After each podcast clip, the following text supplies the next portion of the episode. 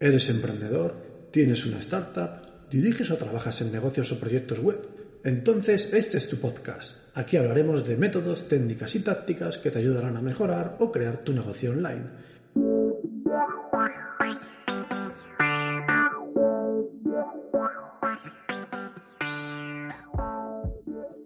Muy buenos días, bienvenidos a Proyecto Online. Soy Pedro Miguel Muñoz y como siempre os doy las gracias por estar ahí al otro lado escuchando Hoy tenemos un programa en el que voy a responder a vuestras preguntas y en el que voy a anunciar que también en este mes de agosto cerramos por vacaciones. Luego lo comentaré más en profundidad, pero bueno, ya que lo habéis visto en el título, pues quería mencionarlo ahora al principio. Pero bueno, vamos a lo que realmente os importa, ¿no? El contenido del programa. Hoy vamos a tener tres preguntas, ¿de acuerdo? Que me habéis enviado por correo. Y aunque a las personas interesadas ya las contesté en su momento, He considerado que por el tipo de pregunta, pues quizás entre la audiencia haya alguien que le interese conocer las respuestas y que quizás tenga algún caso similar o parecido y de alguna manera esto le pueda ayudar. Así que vamos a, con la primera. Leo de forma literal. Buenos días, Pedro Miguel. Lo primero es darte las gracias por adelantado. Tengo un criadero de mascotas en un pueblo de Toledo desde hace 5 años y nos va genial. Trabajamos sobre todo con perros y gatos y específicamente con unas pocas razas que son bastante difíciles de conseguir. Las entregamos perfectas, con sus certificados, las vacunas que exige la ley y adiestrados para que hagan sus necesidades en empapadores o areneros, ya que los animales no pueden salir a la calle siendo tan pequeños. El negocio marcha estupendamente. No somos capaces de cubrir la demanda porque tenemos muchos pedidos, pero los animales no son como los refrescos, es decir, no podemos fabricarlos, entre comillas, sino que dependemos de las camadas selectas que nosotros mismos criamos. Llevamos tiempo pensando en maneras de mejorar el negocio, de aumentar los ingresos. Como ya te decía, no podemos vender más animales, así que la solución no pasa por ahí.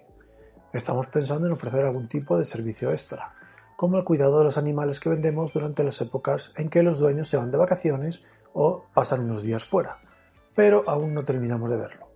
¿Algún consejo o idea? Gracias. Vale, fue esta idea en concreto la que me dio la idea de hacer un programa, un podcast sobre la matriz de Ansoft que si recordáis vimos eh, hace un par de episodios. Si rebobináis o vais un par de episodios atrás, veréis que hay un programa que se llama la matriz de Ansoft que básicamente nos ayuda a establecer las distintas posibilidades estratégicas que tenemos en nuestro negocio a la hora de crecer. No voy a explayarme mucho con la matriz de Ansoff porque ya la vimos hace dos episodios y quien esté interesado puede reescuchar el episodio o escucharlo por primera vez. Pero básicamente, por hacer un resumen rápido, diré que esta matriz se fija en dos aspectos.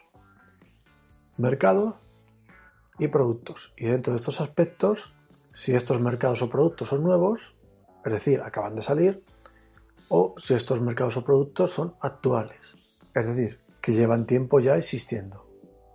Así que si seguimos la matriz de Ansoft, nos encontramos con lo que es la penetración de mercado.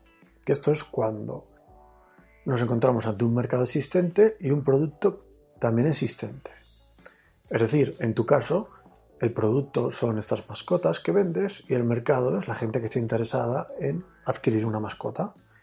Por tanto, ninguno de los dos es nuevo, son existentes y como tú ya nos dices que no puedes vender más, nos vamos a olvidar de esta penetración de mercado y vamos a pasar a la siguiente parte de la matriz, ¿vale? Que sería el desarrollo del mercado, ¿vale? Y aquí la idea base de esta estrategia es ver si podemos vender nuestros productos en mercados diferentes al que estamos vendiendo actualmente.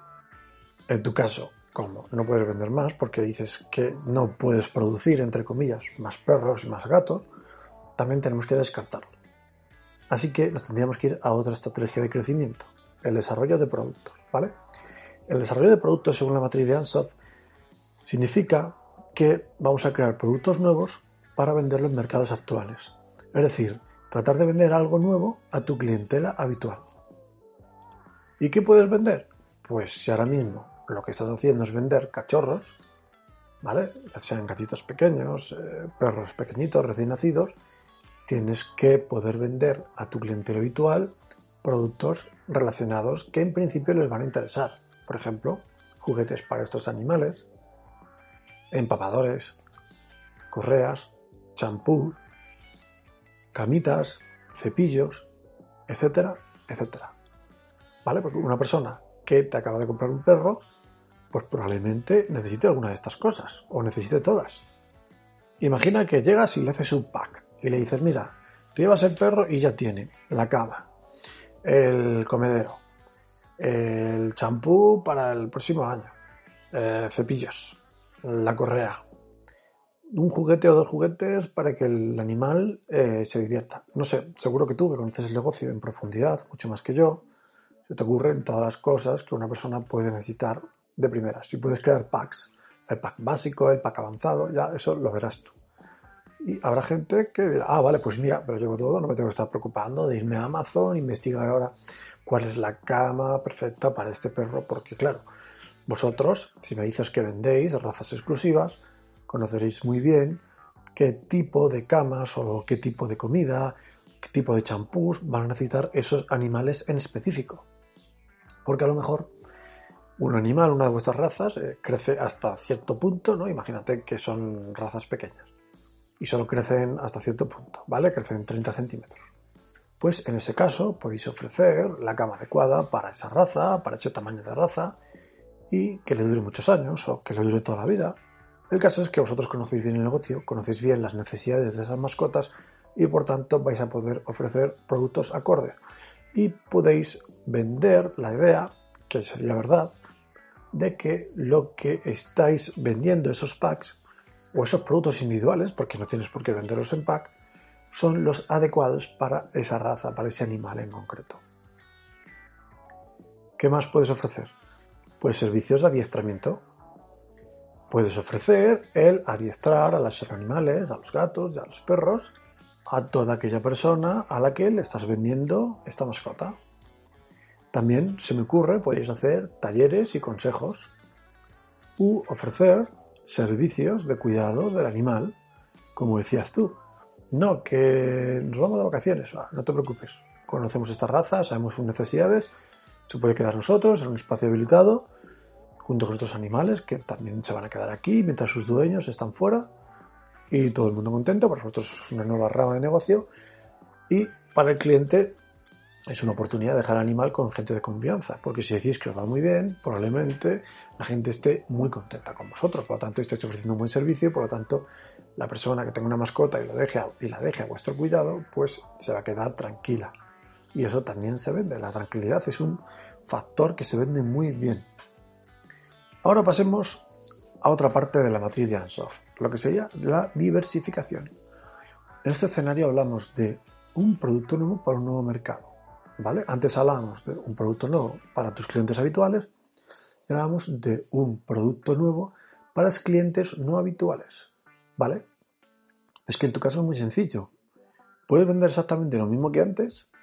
Es decir, juguetes, empapadores, estos packs de los que hablábamos, o el servicio de adiestramiento, o los talleres y consejos, o el servicio de cuidado del animal, lo puedes hacer, lo puedes vender, pero no necesariamente a tu público actual, que es gente que busca una mascota nueva, sino a gente que ya tiene mascota, que sigue necesitando esos juguetes, esos empapadores, esas correas, esos champús, esas camitas, esos cepillos, y a su vez, servicios de adiestramiento, talleres y consejos, cuidado del animal, porque claro, no tienes por qué limitarte a aquellas personas a las que de alguna manera tú les has vendido ya la mascota.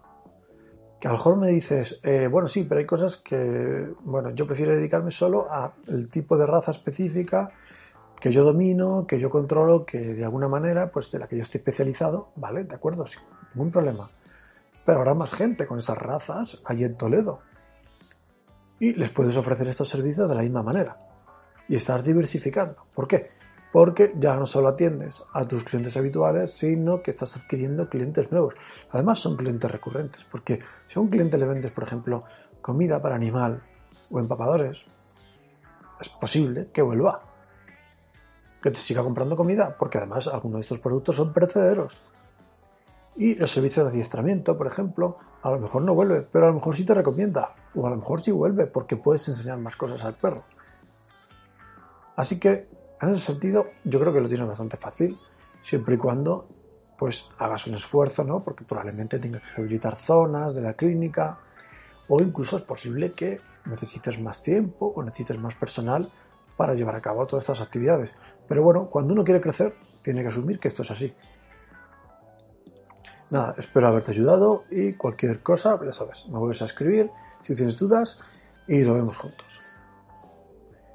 Nos vamos al siguiente caso, siguiente pregunta. Hola Pedro, me llamo Gracia y he visto en tu web que diriges proyectos web. Hace pocas semanas me han ascendido y ahora dirijo un equipo de software que tiene varios proyectos en marcha. Resulta que en este equipo hay un miembro del que se ha quejado el cliente por la baja calidad de sus entregas y la cantidad de fallos que hay en sus desarrollos. He hablado con el empleado y él atribuye el problema a los continuos cambios de especificaciones por parte del cliente y a los tiempos de entrega. El caso es que no sé qué hacer, no estoy segura de si tiene razón el cliente o este chico. ¿Cómo abordarías tú este problema? Vamos a ver, gracias. Aquí me falta un poquito de información porque entiendo que te han ascendido. Entiendo que diriges a un equipo de profesionales que desarrollan, ¿vale? Ya sea web, ya sea plataformas mobile, lo que sea. Ahora bien, no conozco tu especialidad, ¿vale? tu background. Si tienes un background técnico, eh, por una parte puedes mirar el código del, del individuo en cuestión. Es decir, viendo su código vas a ver si lo que hace pues es más profesional, menos profesional, si está más organizado, menos organizado, si efectivamente comete fallos de concepto.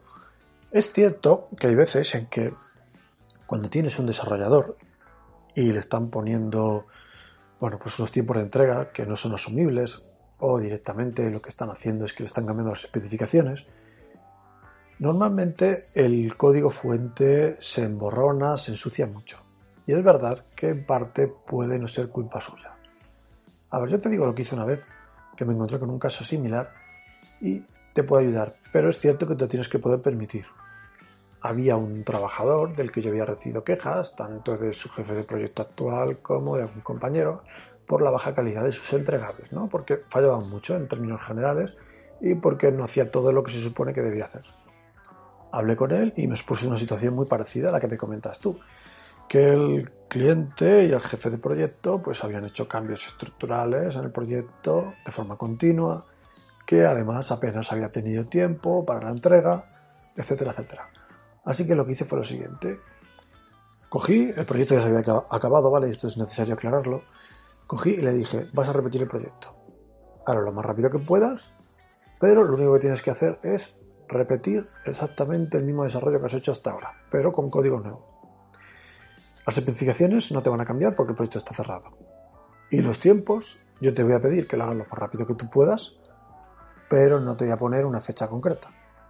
Así, de esta manera, yo eliminaba aquellos factores que este empleado decían ser los causantes de su mal trabajo, ¿vale? De, su trabajo, digamos, que bueno, que no había cumplido las expectativas. Porque por una parte no le metía prisa y por otra parte las especificaciones no podían cambiar porque el proyecto estaba cerrado. El caso es que volví a desarrollarlo y de nuevo tuvo muchos fallos, tuvo incluso más fallos que al principio y él mismo tuvo que admitir que, bueno, que no, que pensaba que tenía más nivel de que realmente tenía. No te estoy diciendo que hagas exactamente lo mismo porque no siempre se puede coger a un empleado y decir, ahora te quedas fuera de proyectos, no estoy facturando por ti y simplemente te pones a demostrar que vales. Eso no es tan fácil. Pero sí te animo a que cojas los factores que, según este empleado, son cruciales de cara a medir su rendimiento y a irles al mismo de estos factores.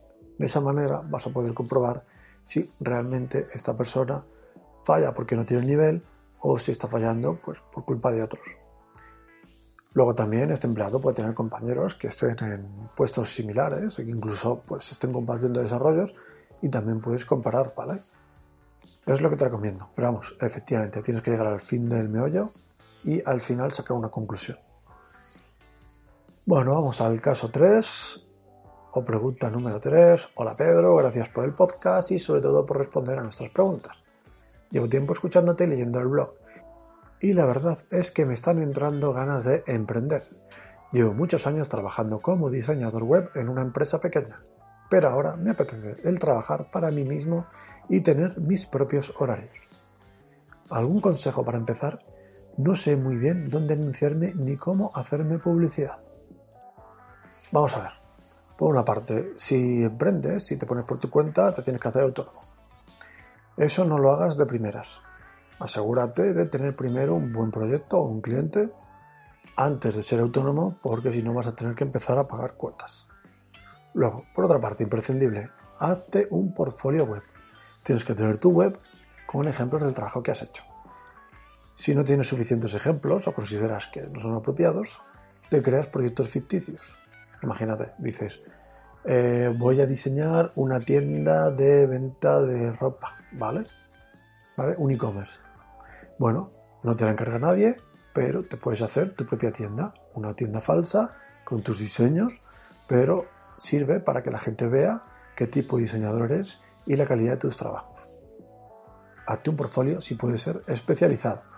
Es decir, si estás acostumbrado a diseñar, no sé, eh, logotipos, pues que sea de logotipos. Si lo que sueles hacer y lo que te gusta hacer es diseñar webs enteras corporativas, pues corporativas, que son e-commerce, e-commerce. No te recomiendo que apuntes en todas las direcciones. ¿Por qué? Porque a la larga es peor. O sea, parece que estás apuntando a más público, pero la realidad es que luego la gente que va a adquirir tus servicios está buscando un especialista. Y si esa persona lo que busca es alguien para que les diseñe eh, la página web de su tienda, pues contratará antes a alguien que está especializado en e-commerce, en diseños para tiendas, que alguien que diseña de todo. ¿De acuerdo? Así que, portfolio. Luego, tienes que tener una estrategia a corto plazo y otra a medio y largo plazo.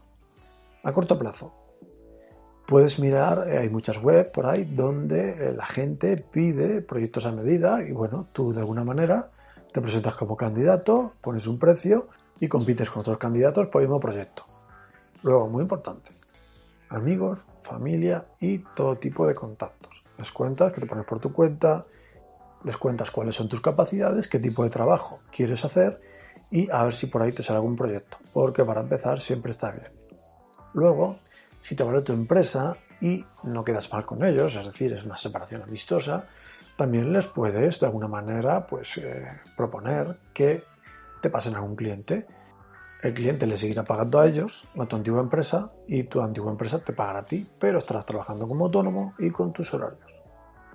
Y por último, como estrategia a corto plazo, está el tema de la publicidad. Puedes gastarte dinero en Google Ads para que cuando la gente busque diseñador de mm, e-commerce o diseñador web para logos o diseñador de no sé qué, te salga tu portfolio, ¿de acuerdo? Salga tu página web. Te gastarías un dinero en Google Ads tendrías que evaluar luego qué tal va el retorno, pero bueno, es algo que se hace, es algo habitual, sobre todo cuando quieres ahorrar tiempo.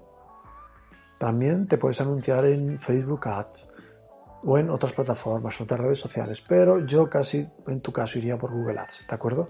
Gente que directamente está buscando tu servicio, tu especialidad. Y luego estaría la estrategia a largo plazo, que como siempre, como habrás oído muchas veces, pues al final es el marketing inbound, es decir, marketing de contenidos. Para ello, te tienes que crear un blog, un podcast, no sé, cualquier medio, quizás tu página web en Facebook, cualquier medio que te permita tener una audiencia más o menos fija, que vaya creciendo con el tiempo, que vaya conociendo tu trabajo, que te vaya conociendo a ti, en la que generes valor y al final acabes generando confianza y por tanto acaben adquiriendo tus servicios. Que pueden ser diseños o que pueden ser cursos para aprender a diseñar, eso se verá con el tiempo, porque el tema de las audiencias es muy complicado. Pero bueno, a largo plazo es bueno. Y además porque a largo plazo a nivel de SEO también te puedes ahorrar mucho dinero en publicidad. Porque si consigues salir entre los primeros resultados de búsqueda de cualquier persona que esté buscando un diseñador es mejor eso que gastarte el dinero en Google Ads para de forma artificial salir en los primeros resultados como anuncio. Así que eso es lo que te recomiendo. Nada ya me contando. A ver qué haces y a ver qué tal te va. Bueno por hoy vamos a parar casi 20 minutos. Como decía al principio, hoy es un programa en el que, bueno, vamos a hacer un cese por vacaciones. Eh, no lo quería hacer, no lo pretendía hacer, pero se han dado circunstancias en mi vida que, que me va a obligar, entre comillas, a hacer un pequeño cese durante este verano. Si todo va bien, volvemos en septiembre, ¿de acuerdo? Con más ganas, con más energías. Pero ahora en agosto solo vamos a tener este episodio que estáis escuchando hoy. Pero eso no quita para que si necesitáis cualquier cosa me escribáis a contacto arroba y como siempre os responderé lo antes posible. Nada más, como siempre os digo, tened un magnífico día, una estupenda jornada y recordad, cuidad de vuestro negocio, cuidad de vosotros mismos y ya que estáis, cuidad de los demás.